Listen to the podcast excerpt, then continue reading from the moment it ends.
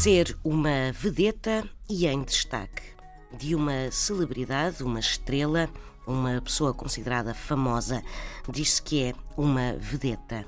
Também se usa a expressão para referir pejorativamente alguém cujo comportamento se assemelha ao que associamos às vedetas, ou seja, alguém caprichoso, ostensivo, cheio de si próprio. Mas por que razão chamamos vedeta à principal artista de uma companhia teatral ou de um filme? Vedeta vem do francês de vedette e, tal como em português, a vedeta era o soldado enviado à frente e com a missão de observar os movimentos do inimigo.